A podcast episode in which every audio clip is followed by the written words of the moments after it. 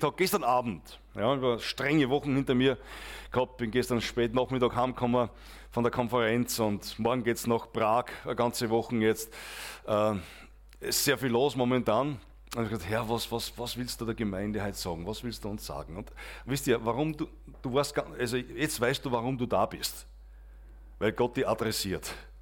Deswegen bist du da. Ja? Und schön, dass du da bist. Ja? Und ich möchte über etwas sprechen, ähm, das weit über meinen Verstand hinausgeht. Nun mag vielleicht jemand sagen, gut, das ist nicht schwer beim Edwin. Ähm, aber ich glaube, das, das betrifft uns alle. Ja? Das, glaube ich, geht uns allen so. Also wenn wir über das Thema sprechen, das geht, wenn wir allen Verstand zusammennehmen, der was da, den wir da beieinander haben, das geht auch darüber hinaus. Und zwar, es geht um die Herrlichkeit Gottes. Die Herrlichkeit Gottes erleben. Und wenn wir über die Herrlichkeit Gottes reden wollen, nachdenken wollen, dann ist das schon eine, mega Sache, weil wir nicht wirklich immer wissen, was, was ist das wirklich, was, was bedeutet das, die, die Herrlichkeit Gottes. So, das sollte eigentlich auch funktionieren da. Das Weiterschalten, sonst bitte schalt weiter, ist irgendwie funktioniert das Ding da jetzt nicht. Ja, jetzt geht's. Mhm. Ähm, ich möchte einen Vers lesen aus Johannes 17, 22. Ein Vers, den wir wahrscheinlich kennen, die Bibelleser wissen um diesen Vers. Äh, das ist das hohe priesterliche Gebet Jesu. Kennen wir, das war so vor der Kreuzigung Jesu. Wir haben es nur Ostern, wir haben das gemerkt an den Liedern. Danke für die Lieder auch. So richtig ältere Lieder haben wir heute einmal gehabt wieder. Äh, da kommt so für die, die was länger gläubig sind, kommt das ein bisschen rauf. Okay, die haben wir früher gesungen und so. Tolle Lieder vom Kreuz, Ostern handeln die alle noch. Und ähm, ähm, Ostern ist einfach nur da. Ja? Und vor Ostern war Jesus alleine im Gebet und im Johannes 17 können wir das hohe priesterliche Gebet lesen. Ein ganz ein, ein großartiges Gebet, wo so viele Tiefen drinnen stecken. Und da heißt es im Vers 22, wenn das noch kommt später, könnt ihr dann da mit, mitlesen, sonst bitte schlagt einfach eure Bibeln auf oder eure App, Apps-Bibeln oder was immer ihr da so auf, auf ähm, Handy oder wo habt. 1722. Und die Herrlichkeit die du mir gegeben hast, habe ich ihnen gegeben, dass sie eins seien, wie wir eins sind. Also Jesus spricht davon, von dieser Herrlichkeit. Die Herrlichkeit, die du mir gegeben hast. Und ich dachte so, können wir ein wenig erahnen überhaupt, was das bedeutet, die Herrlichkeit, die, Vater, die der Vater dem Sohn gegeben hat. Was ist es für eine Herrlichkeit? Was bedeutet es? Die Herrlichkeit, die von Anbeginn der Welt war, noch vor Grundlegung der Welt, bevor irgendwas geschaffen worden ist auf Erden oder überhaupt die Erde geschaffen worden ist, bevor, Sonne und Mond und all die, die, die, die Sterne, die Planeten erschaffen wurden von unserem großen, mächtigen Gott, bevor all das war, bevor der Grundlegung, da war diese Herrlichkeit da bei Gott. Eine Herrlichkeit weit weit ab von irgendwelcher Sünde. Das Wort hat es damals noch gar nicht gegeben, sage ich mal. Weit ab von jeglicher Dunkelheit. Äh, da hast den Gegenspieler Satan noch nicht gegeben. Das war ja der Engelfürst, Luzifer, der da später gefallen ist, weil er sich überhoben hat über Gott. Der war noch nicht, der war nur Luzifer, das war der Engel des Lichts. Da war Herrlichkeit, Herrlichkeit, Herrlichkeit, unaussprechlich, unerforschlich und, und das können wir uns gar nicht vorstellen, unmöglich. Mit unserem Verstand, mit unserem kleinen Hirn da, dem Kleinhirn und Großhirn und was wir da alles im Kopf da drinnen haben. Uns haben wir nur so studiert. Haben wir nur alle Wissenschaften dieser Welt studiert. Wir können das nicht ergreifen und begreifen, was das ist. Da gab es diese unerforschliche, unergründliche Herrlichkeit bei Gott. Unvorstellbar. Und diese unglaubliche Liebe Gottes, die damit verbunden ist, diese Herrlichkeit, ist in Jesus Christus offenbart worden. Nämlich damit sie meine Herrlichkeit schauen, die du mir gegeben hast. Denn du hast mich geliebt vor Grundlegung der Welt dass sie meine Herrlichkeit schauen. Also, wir, wir können da gar nicht mehr viel mehr darüber philosophieren und reden und, und, und, und versuchen, das zu ergründen. Aber, aber eines möchte ich uns mitgeben, einfach zum, als Anregung. Denkt man mal nach, was da für eine Herrlichkeit da ist. Bevor irgendwas geschaffen war, war die Herrlichkeit Gottes. Der Vater, der Sohn und der Heilige Geist, all die Engel. Vielleicht waren die Engel schon geschaffene Wesen, die, die sind ja auch geschaffene Wesen. Ja? Und noch vor, bevor die Engel noch geschaffen worden sind, der Vater, der Sohn, der Heilige Geist, die sind ja ewig ewig. Und da war eine Herrlichkeit, die wir uns unmöglich vorstellen können. Wenn wir uns heute umschauen in unserer Welt, und da brauchen wir nur die Augen halbwegs aufmachen, erkennen wir nur Terror, Hass, Lieblosigkeit, Unvergebenheit. Einer, einer macht dem anderen das, das, das, das, das, alles Leid und, und, und ähm, ja, was da alles dahinter steckt. Selbstsucht, es ist schier unmöglich, dass wir an solch eine Liebe und so eine Herrlichkeit einfach auch glauben können. Ist es möglich auf dieser Erde? Ist es möglich, so wie Jesus hier betet, von dieser Herrlichkeit, die er uns gegeben hat, ein Stück zumindest nur auf dieser Erde zu haben? Und überhaupt, was meint Jesus damit, wenn er sagt, und die Herrlichkeit, die du mir gegeben hast, diese unbegrenzte, ewige Herrlichkeit, Größe, Majestät, was wir alles da drin verbergen wollen, hast du mir gegeben und ich habe sie ihnen gegeben. Bah. Da müssen wir mal drüber nachdenken. Aber ich möchte, ich möchte eine kleine Rückblende machen, und zwar eine Rückblende ins Alte Testament. Man kann das Thema ja gar nicht erschöpfend predigen oder lehren äh, in, in, in 40 Minuten, 30 Minuten, in, in einer Stunde. Aber lasst mich einfach so ein bisschen durchgehen. Wie schaut es da aus? Wie war die Herrlichkeit unter den Menschen damals? Da müssen wir jetzt einmal, gehen wir mal 3400 Jahre zurück. Ja? 1000, 2000, 3400. Ja, so ungefähr. Also ein bisschen älter, wie wir zusammenbringen, äh, vor Jesus. Also vor unserer Zeit jetzt, 3400 Jahre. Äh, Mose und das Volk ziehen triumphal aus der Gefangenschaft heraus, aus Ägypten, wo sie ja, wo sie ja Jahrhunderte gefangen waren. Und sie kommen in die Wüste auf dem Weg ins verheißene Land. Ja, sie haben das Ziel, von Gott in das verheißene Land zu kommen, da wo die Herrlichkeit Gottes ist. Ja. So auf dem Weg dahin sind sie. Sind in der Wüste. Und sie kommen richtig in den Alltag ein. Ja, das, Volk Israel versinkt im Alltag so wie wir auch, ja, mit allen möglichen Herausforderungen, in der Wüste noch ein bisschen mehr wie bei uns hier. Ähm, sie murren und klagen, sie murren gegen Mose, sie murren gegen Aaron, sie murren gegen Gott und, und klagen einfach, wir haben nichts zum Trinken damit, die, die, die, die, Vorräte sind ausgegangen, wir haben nichts zum Essen, wo ist denn dieser Gott jetzt, was macht er denn, sind wir in die Wüste, um zum Sterben und so weiter. Und äh, Gott gibt ihnen Wasser, gibt ihnen äh, Mannabrot zum Essen, Streitereien sind an der Tagesordnung. Das ist auch schon gelesen. Warum? Weil der Mose sich hingesetzt hat in einen Richterstuhl und von in der Früh, sobald die Sonne aufgegangen ist, bis zum Untergang da gesessen ist und nur alle Streitfälle geschlichtet hat. Bis er blau und schwarz geworden ist, ja. bis er umgefallen ist schon. Und dann sein Schwiegervater kommt, Mose, bist du gescheit? Was machst denn du da? Ja? Ähm, und dann haben sie es aufgeteilt. Und da, versteht, das war das Volk Israel, das war Alltag, das war ein normaler grauer Alltag des Volkes Israel. Und, und eines Tages, so mitten in diesen grauen Alltag hinein, ruft Gott den Mose und sagt, du, ich will dem, ich will dem Volk äh, Gebote, Anweisungen geben fürs Leben. Ja, es gibt da gewisse Sachen, die sollte das Volk wissen, wie sie sich mir gegenüber verhalten, wie sie sich untereinander verhalten sollen. Das Gesetz kam dann da, ne, die zehn Gebote plus dann auch verschiedene andere Anweisungen. Und er ruft ihn auf den Berg. Und dann im Zusammenhang mit dem, das können wir alles im zweiten Mose lesen dort, ähm, ab 20, 19, 20 und so weiter. Gell? Und ähm, in dem Zusammenhang passiert etwas, was das Volk Israel damals noch nie erlebt hat.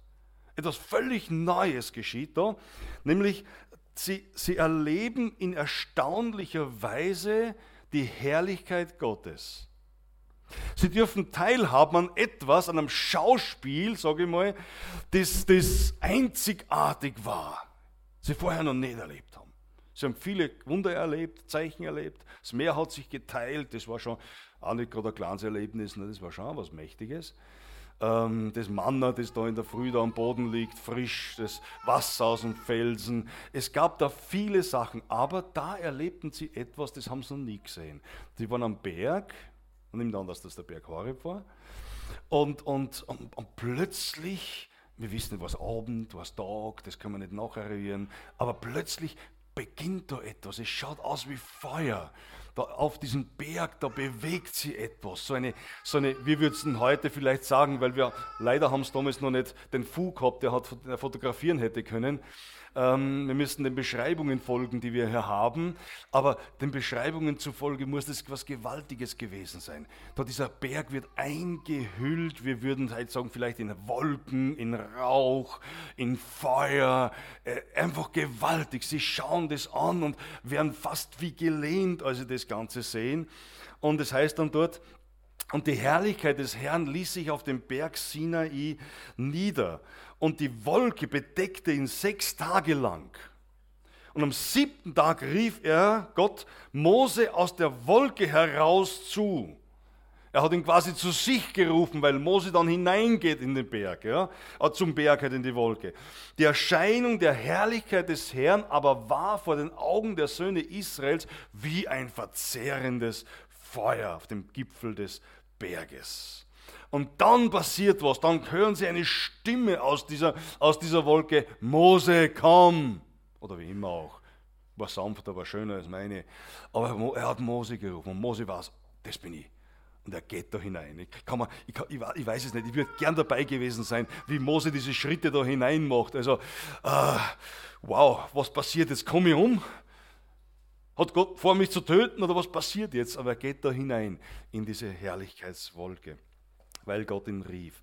Im Vorfeld, in dem ganzen Geschehen, das da passiert ist, wissen auch nicht, wie lange das Ganze war, auch mit der Gesetzgebung und so weiter, da hat äh, Gott dem Mose Anweisungen fürs Volk gegeben, ganz wesentliche Anweisungen, was diese Herrlichkeit betrifft. Diese Herrlichkeit, wo Gott plötzlich gegenwärtig auf, auf diese Erde gekommen ist für, für diese Augenblicke, das waren sechs Tage lang, wie er kommen ist, um in, Gegenwart, in der Gegenwart zu sein.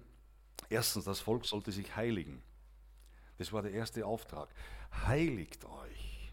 Ja? Was immer das bedeutet, da können wir sehr viel hineinlegen. Ich komme am Schluss dann nochmal drauf, auf das, was, was ich auch darunter sehe.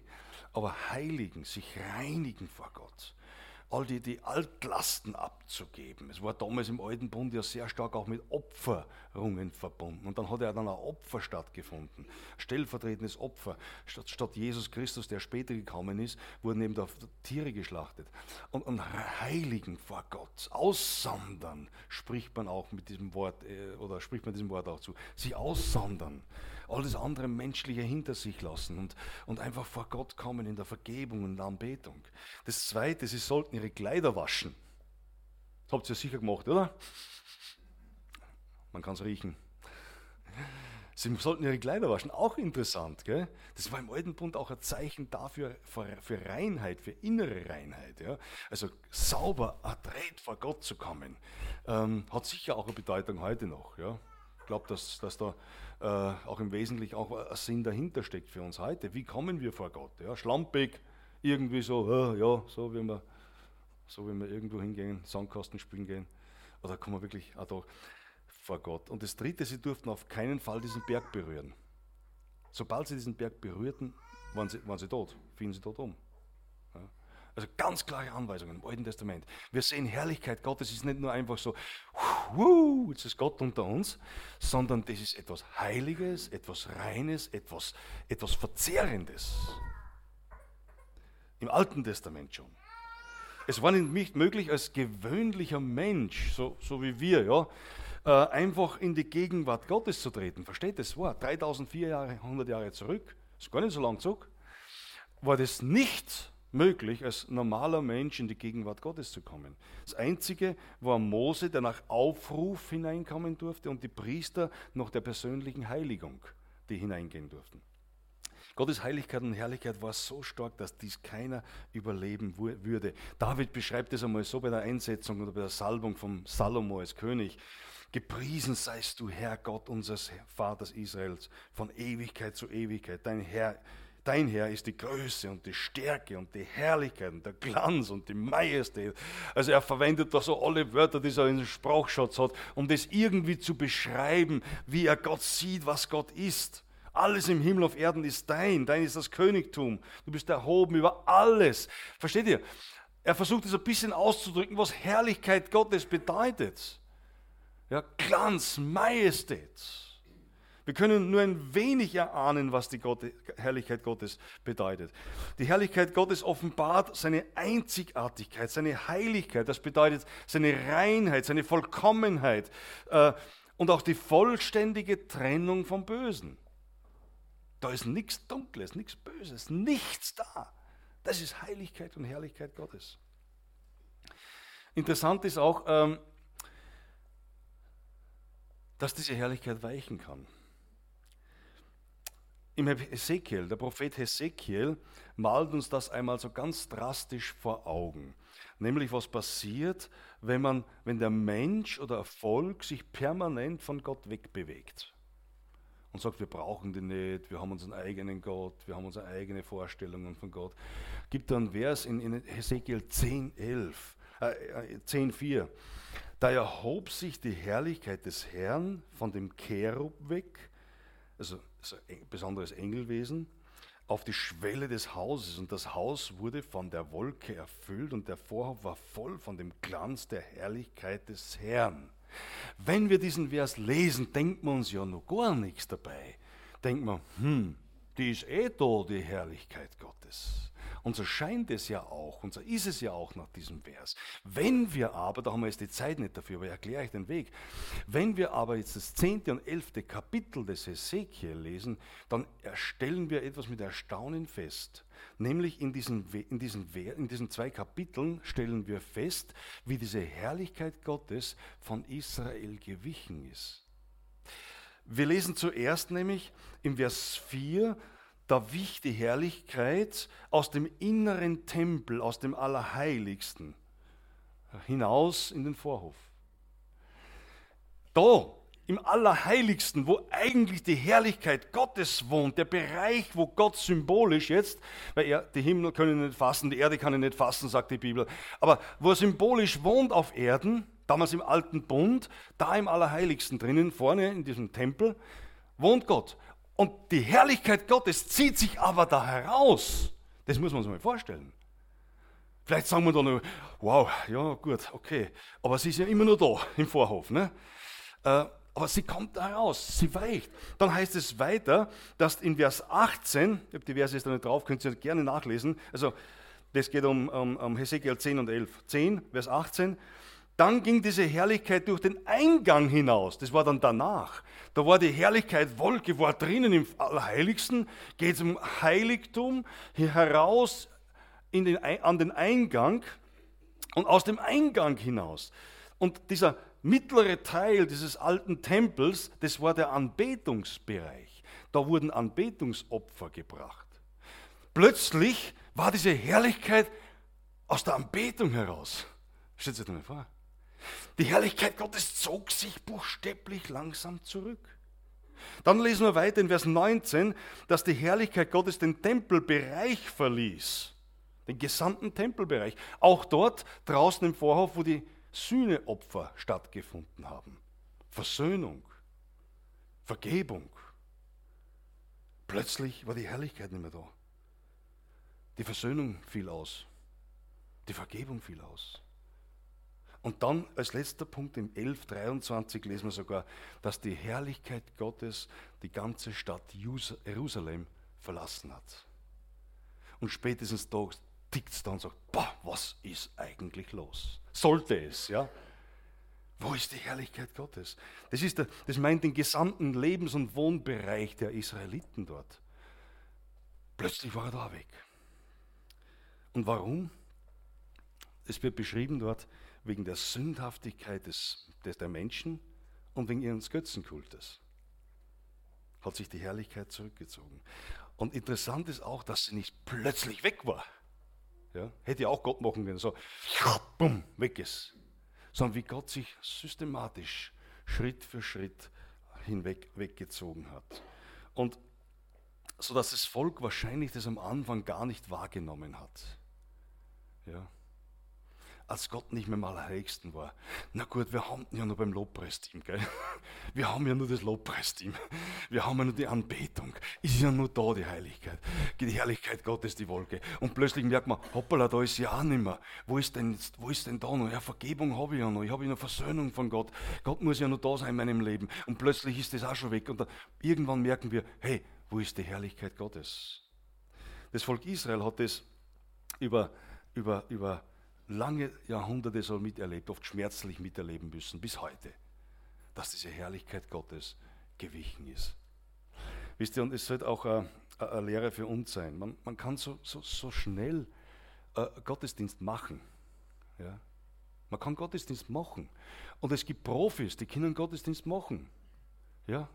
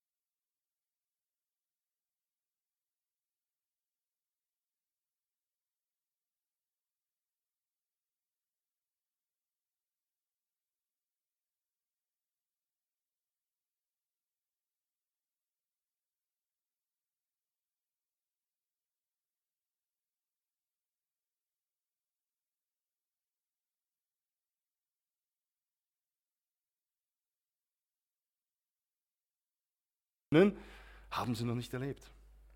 Sichtbar, greifbar. Und, und, und äh,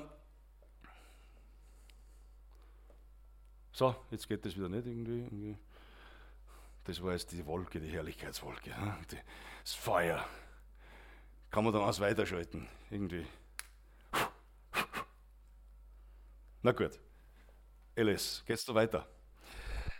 Wir lesen nämlich auch Johannes, der das Johannesevangelium geschrieben hat, wissen wir, hat ja auch den, den Johannesbrief geschrieben, gell? die am Ende unserer Bibel, unseres Neuen Testamente stehen. Und danke. Und dann schreibt er dort, schreibt er, wir haben seine Herrlichkeit angeschaut nämlich was wir gehört haben am Anfang, das war das am Anfang, das war damals, als Jesus auf diese Erde kam, was wir mit unseren Augen gesehen, was wir angeschaut, was unsere Hände betastet haben vom Wort des Lebens. Und das Leben ist offenbart worden und wir haben gesehen und bezeichnen und verkündigen euch das ewige Leben, das bei dem Vater war und offenbart worden ist. Und so weiter und so weiter, ja damit unsere Freude vollkommen sei. Das ist damit gemeint, wo Johannes schreibt, wow, das ist ja jetzt wirklich Realität, was wir so lange geglaubt und gehofft haben.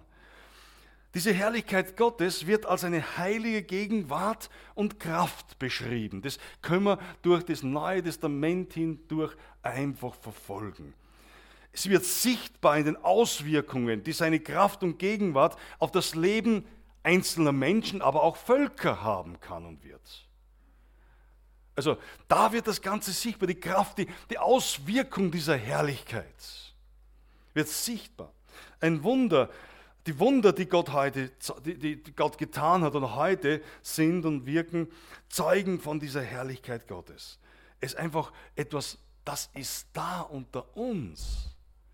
Wir schauen zu sehr mit unserem fleischlichen Auge und zu wenig mit unserem geistlichen Auge, weil diese Herrlichkeit Gottes oftmals nicht mit unserem natürlichen Auge wahrgenommen werden kann. Wenn das mit unserem natürlichen Auge wahrgenommen kann, wenn die Welt spüren würde, merken wir die Herrlichkeit Gottes in der Gemeinde Jesu. Vor einiger, einigen, zwei, drei Wochen, glaube ich, habe ich über die Herrlichkeit Jesu gesprochen in der Gemeinde. Die Gemeinde, die Herrlichkeit Gottes. Wenn die Welt das sehen würde, würden sie ganz anders reagieren. Aber das ist noch nicht so offenbar. Das wird stückweise wird das offenbart. Äh, Paulus vergleicht diese Herrlichkeit noch einmal interessanterweise. Da geht er auf dieses, auf dieses ein, dieses, diese, diese Verbindung zwischen Alten und Neuen Testament oder diesen Vergleich. Er vergleicht das da und er sagt dann, wenn damals schon, ja, man hat dann den Dienst des Todes genannt, das Gesetz. Warum? Weil das Gesetz plötzlich den Tod vor Augen gemalt hat, gesagt hat, so bist du her und nicht weiter. Wenn du das übertrittst, dann wirst du sterben. Darum war es das Gesetz des Todes. Ja? Und die Menschen haben das gebraucht, dass gesagt okay, bis daher kann ich gehen. Ja? Und wenn schon dieses Gesetz der Herrlichkeit Gottes offenbarte, damals, das da mit Buchstaben geschrieben wurde, in Stein damals noch gemeißelt, ne? ähm, sodass schon damals die Söhne und die Kinder Israels die, das Angesicht Moses nicht anschauen haben können. Moses. Das lesen wir dann weiter, das haben wir jetzt gar nicht gelesen. Da ist so viel drinnen. Also, ich sollte mal die Bibel lesen. Ist echt toll, das Buch. Kann ich nur empfehlen. Ja? Draußen haben wir ein paar, wer keins hat. Ja?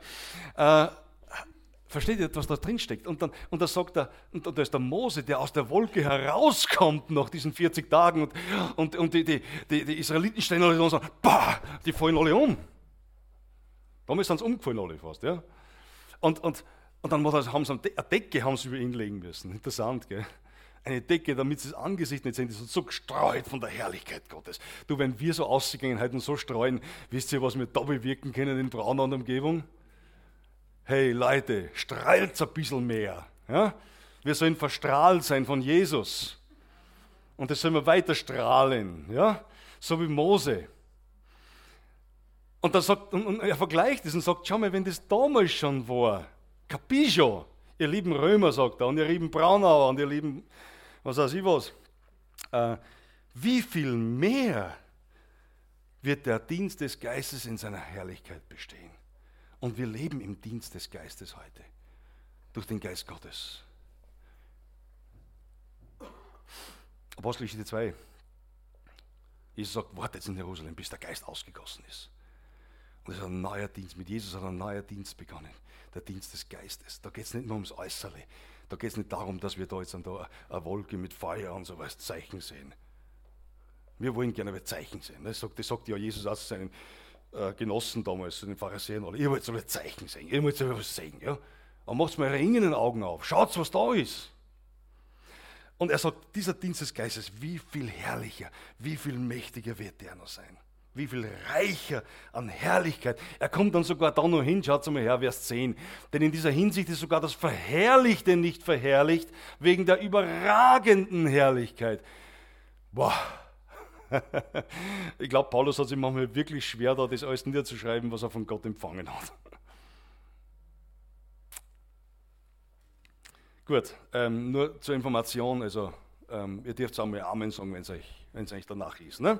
Okay, äh, oder, oder Halleluja oder Klatschen oder für euch jetzt, ne? oder irgendwas, dürft schon mal sagen.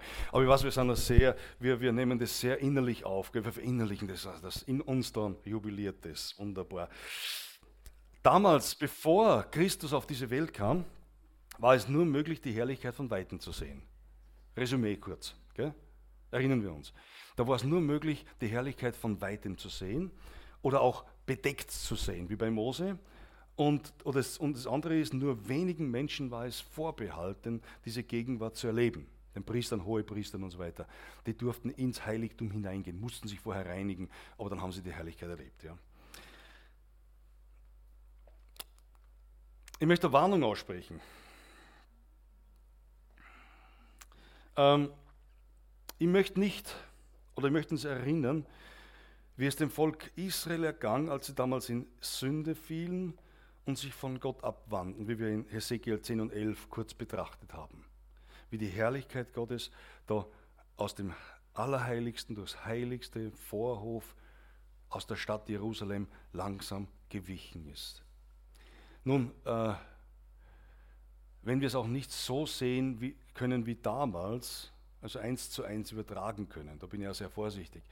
Aber eines ist schon klar, dass wir schon auch in Gefahr stehen, dass die Herrlichkeit Gottes auch unser Leben persönlich oder auch Gemeinden, vielleicht ein ganzes Volk verlassen kann.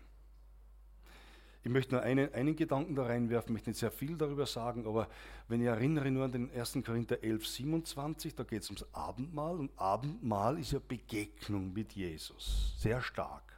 Ja, das ist nicht nur irgendeine oberflächliche Sache, die wir halt auch machen, nur als Erinnerung dran. Manchmal verstehen wir das so in den Freikirchen, ja, das ist einfach so eine Erinnerung an Jesu Tod. Abendmahl hat eine viel tiefere Bedeutung. Darum, darum, darum sage ich, es ist so wichtig, wie wir auch daran teilnehmen. Und dann sagt uns die Bibel, Paulus sagt uns dort, wer aber, wer aber gedankenlos und leichtfertig, Hoffnung für alle drückt es so aus, andere sagen unwürdig, ja. Aber es meint, es meint eben das, gedankenlos, leichtfertig von diesem Brot und aus dem Kelch trinken, wird schuldig im Leib und Blut unseres Herrn. Das heißt, es hat schon etwas auf sich. Wie leben wir? Lassen wir Zünde im Leben zu? Nehmen wir es leichtfertig, oberflächlich? Und, und wenn, wenn das geschieht, dann, dann kann die Herrlichkeit Gottes schon aus deinem Leben weichen. Die Sünde und die Heiligkeit oder Herrlichkeit Gottes, die vertragen sich nicht miteinander. Habt ihr das gewusst? Die vertrauen sie nicht. Das, das passt einfach nicht zusammen. So wie Wasser und Öl nicht zusammenpasst. Es, es, es, es scheidet voneinander. Es, es miteinander geht es nicht. Beides, beides kann auf Dauer nicht in einer Wohnung leben. Es geht nicht. Natürlich geschieht es auch bei uns, dass wir mal in Sünde fallen, dass da mal Dinge kommen, wo wir echt blöd sind und äh, in Sünde fallen und, und, einfach Dinge tun, die nicht richtig sind oder, oder, oder, oder Leute verpetzen oder was weiß ich was oder blöd reden über Leute. Kennen wir alles, ja. Da wird Gottes Herrlichkeit nicht sofort weichen weil Gott uns diese Gnade gegeben hat. Auch die vorlaufende Gnade, die ist da. Aber wenn wir permanent in Sünde leben, wenn wir permanent uns abwenden, wenn wir permanent unser Leben in den Vordergrund stellen und Jesus irgendwo ins, Kammerl, ins Putzkammer schirmen, wisst ihr, da fühlt sich die Herrlichkeit Gottes nicht sehr wohl.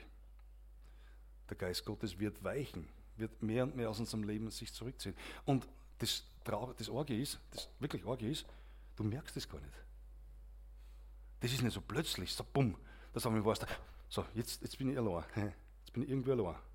Sondern du wirst das gar nicht so merken. Ist wie beim Volk Israel, wie beim Hesekiel, damals, wo die Herrlichkeit aus dem Leben gewichen ist. Und darum müssen wir so achtsam sein. Wie stehen wir in unserer Beziehung mit Jesus? Darum sollen wir von ganzem Herzen nach der Herrlichkeit Gottes trachten, nach seiner Gegenwart. und Christus den Platz geben in unserem Herzen. Ähm, die Herrlichkeit Christi wurde durch sein Leben offenbart. Also wir, wir merken an Christus, wie er sich wie er den Menschen begegnet ist, wie er gelebt hat. Die Herrlichkeit Gottes war jetzt nicht in Christus so, dass er geleuchtet hat äh, und allen Menschen schon von der Weiden in Leuchten haben gesehen, sondern das war einmal beim Berg der Verklärung. Gell? Da war wieder ganz, also eine ganz besondere Gegenwartswolke und, und da waren die drei Jünger haben gesagt, boah, toll, da wollen wir jetzt bleiben. Wir wollen gar nicht mehr oben ins Tal, wir bleiben da jetzt bei Jesus. Da ist Gott da, der Gegenwart Gottes da. Aber ähm, so Jesus im Alltag war genauso wie du und ich. Genauso, ja? Aber offenbart hat er sich dadurch, dass er, dass er diente in Selbstlosigkeit, in Hingabe. Da hat man plötzlich erkannt, da ist etwas da, das der normale Mensch nicht hat. Nämlich da kam, da, da, da, kam diese, diese Hingabe, das am Kreuz, diese größte Hingabe am Kreuz sowieso, ja, ähm, wo er die Menschen aus der Sklaverei gerettet hat.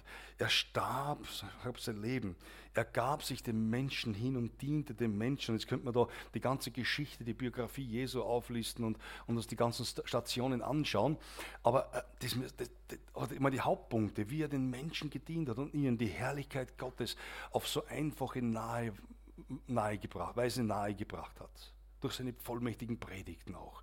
Aber vor allem im Leben mit den Menschen. Er hat nicht nur gepredigt.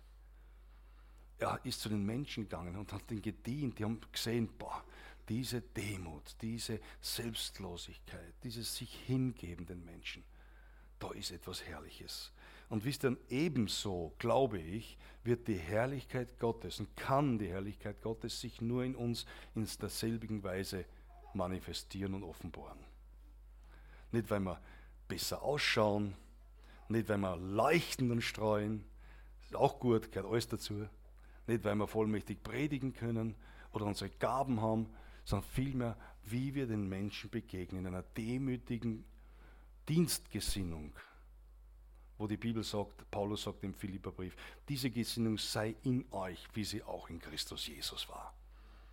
Und da wird es die Herrlichkeit zeigen, eine demütige Herzenshaltung, die sich selbst verleugnet, persönliche Opfer, nicht scheut und bereit ist, den ganzen Weg mit Jesus zu gehen, ihr Lieben. Da wird diese Herrlichkeit offenbart werden. Und wenn die Welt diese Menschen sieht und wenn, wenn, Jesus, wenn die Menschen uns, uns so wahrnehmen und sehen, dann werden sie ein Stück von dieser Herrlichkeit Gottes auf Erden sehen. Und dies führt dann auch, ist interessant, ja, dies führt nämlich dann auch zu dieser Einheit hin. Ja. Nämlich die Herrlichkeit, die du mir gegeben hast, habe ich ihnen gegeben, dass sie eins seien, wie wir eins sind. Wir können über Einheit reden, bis uns, der, der, bis uns die Zunge trocken wird oder abfällt. Wir können um Einheit beten, bis, bis wir umfallen und nicht mehr kennen. Wenn die Herrlichkeit Gottes sie da manifestiert, dass wir aufeinander zugehen, einander dienen und helfen und dieser Dienstgesinnung Jesu stehen, wird Einheit nicht wirklich praktiziert. Wir sind schnell im Worte machen, aber wenig in die Taten. Worte sind toll. Die können so gesalbt sein, sage ich. Man kann so gesalbt sprechen, dass man Mord da vorne steht, eine Öldosen vor dir. Das trifft mich auch, ja. Aber gemessen wird nicht an der, an der Salbung, also an dem Reden, an den Worten, sondern an den Taten. Ja. Da wird, da wird. Ja. Schaut an, was die Menschen tun. Und da möchte ich uns alle mit hineinnehmen, wenn wir ein Stück dieser Herrlichkeit leben möchten. Und wisst ihr, diese Herrlichkeit ist mit Jesus in uns. Das, das, das müssen wir auch realisieren. Diese Herrlichkeit ist in uns, weil Jesus in dir lebt, wenn Jesus in dir lebt. Ja? Aber wenn du Jesus aufgenommen hast, wenn, wenn du Christus dein Leben übergeben hast, deine Sünden vergeben sind und du weißt das, meine Sünden sind vergeben und Jesus ist in mir, dann ist die Herrlichkeit Gottes in dir. Nicht nur über dir und hinter dir und unter dir, und, sondern in dir. Die ist da, das Potenzial. Und Jesus sagt ja, ich habe ihnen diese Herrlichkeit gegeben. Und, und das wird erst so richtig, zum, zum, so richtig zum Durchbruch, kommt das Ganze ja dann, wie er die Erden verlassen und der Heilige Geist auf diese Erde gekommen ist. In Apostelgeschichte 2. Da geht es so richtig zum Durchbruch. Der Heilige Geist kam. Das erste Mal nicht nur über sie, sondern in sie hinein. Ja? Die Herrlichkeit die du mir gegeben hast, habe ich ihnen gegeben. Nicht vielleicht, schauen wir mal, könnte sein, naja, jetzt muss er sich mal artig benehmen, irgendwann einmal vielleicht, wenn er das Alte erreicht hat. Nee. Ab dem Zeitpunkt, wo du sagst, Jesus, komm in mein Leben rein. Da ist es da.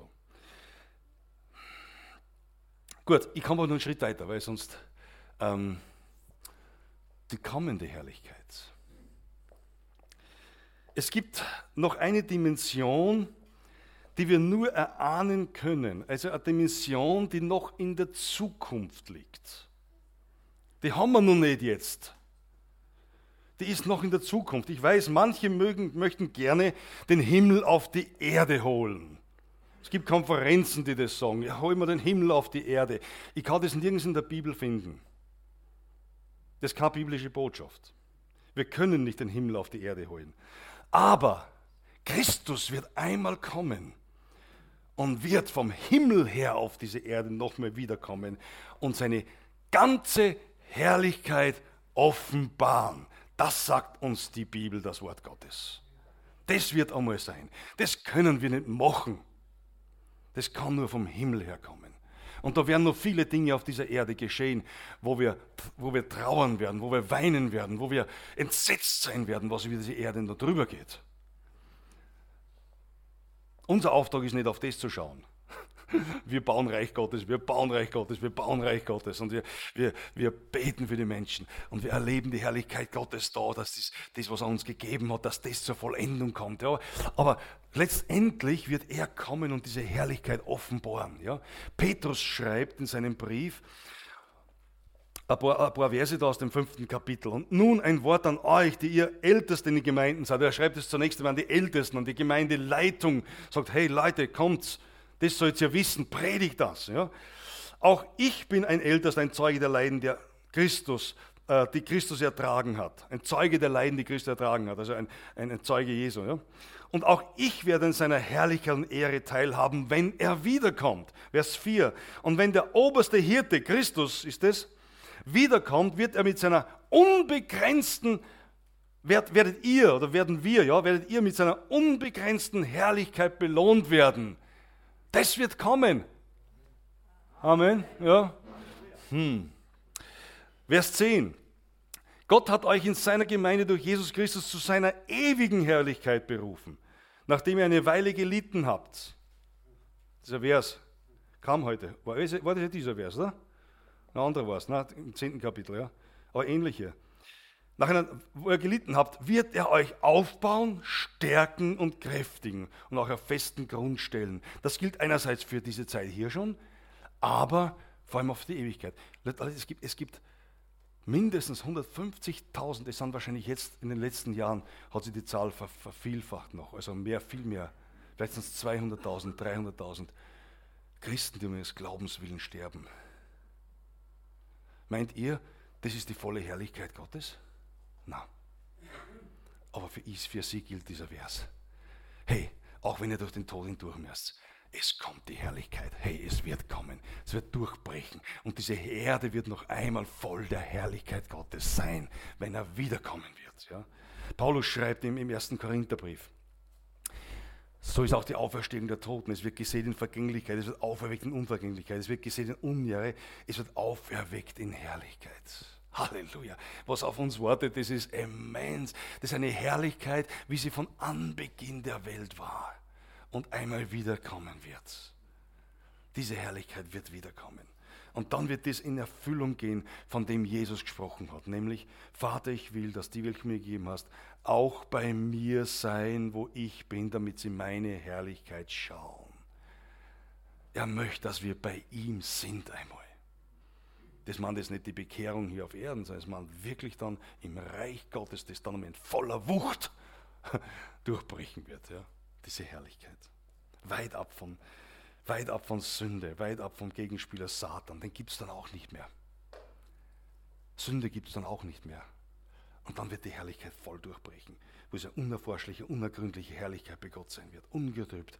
Eine unbeschreibliche Herrlichkeit dort bei Gottes Thron. Und wenn, wenn Gott wenn Gott seine, seine Herrlichkeit bauen wird. Herrlichkeit. welcher Wort, welcher, welcher, welcher Thema. Unglaublich. Aber wir, aber wir haben alle nur so ein kleines, klitzekleines Stück von dieser Herrlichkeit, was wir sehen und erkennen hier auf Erden. Aber Gott möchte, dass in uns diese Herrlichkeit zu tragen kommt. Dass diese Herrlichkeit auch in der Einheit zu tragen kommt. Und lasst mich abschließen mit einer Geschichte. Eine Geschichte, die sich vor 2000 Jahren abgespielt hat. Geschichte, die ihr kennt. Da waren 120 Menschen zusammen in Jerusalem. 120 Menschen, die Jesus erlebt haben. Die meisten von ihnen auf jeden Fall ganz nah oder viele ganz nah, andere in der Peripherie, aber Jesus kennengelernt haben. Sie waren zusammen dort in Jerusalem in einem Raum, vielleicht in der Art wie hier, in einem Stockwerk oben zusammen. Und zehn Tage lang waren die dort zusammen in diesem Raum und haben gebetet und gewartet. Ja? Ganz einfach. Das Programm war eigentlich ganz einfach. Ja? Beten und warten. Und äh, sie waren zusammen in, es heißt dort, dass sie, dass sie äh, zusammen waren in Einheit. Also sie sind wirklich ähm, einmütig sind sie zusammen gewesen. Sie haben, sie haben wirklich äh, ein Ziel gehabt. Das, was Jesus ihnen gesagt hat, wartet dort und betet und erwartet, ich werde, der Heilige Geist wird kommen. Ich werde euch erfüllen, der, der Vater wird euch mit dem Heiligen Geist erfüllen. Wartet. Das haben sie gemacht. Und in Einmut haben sie gewartet.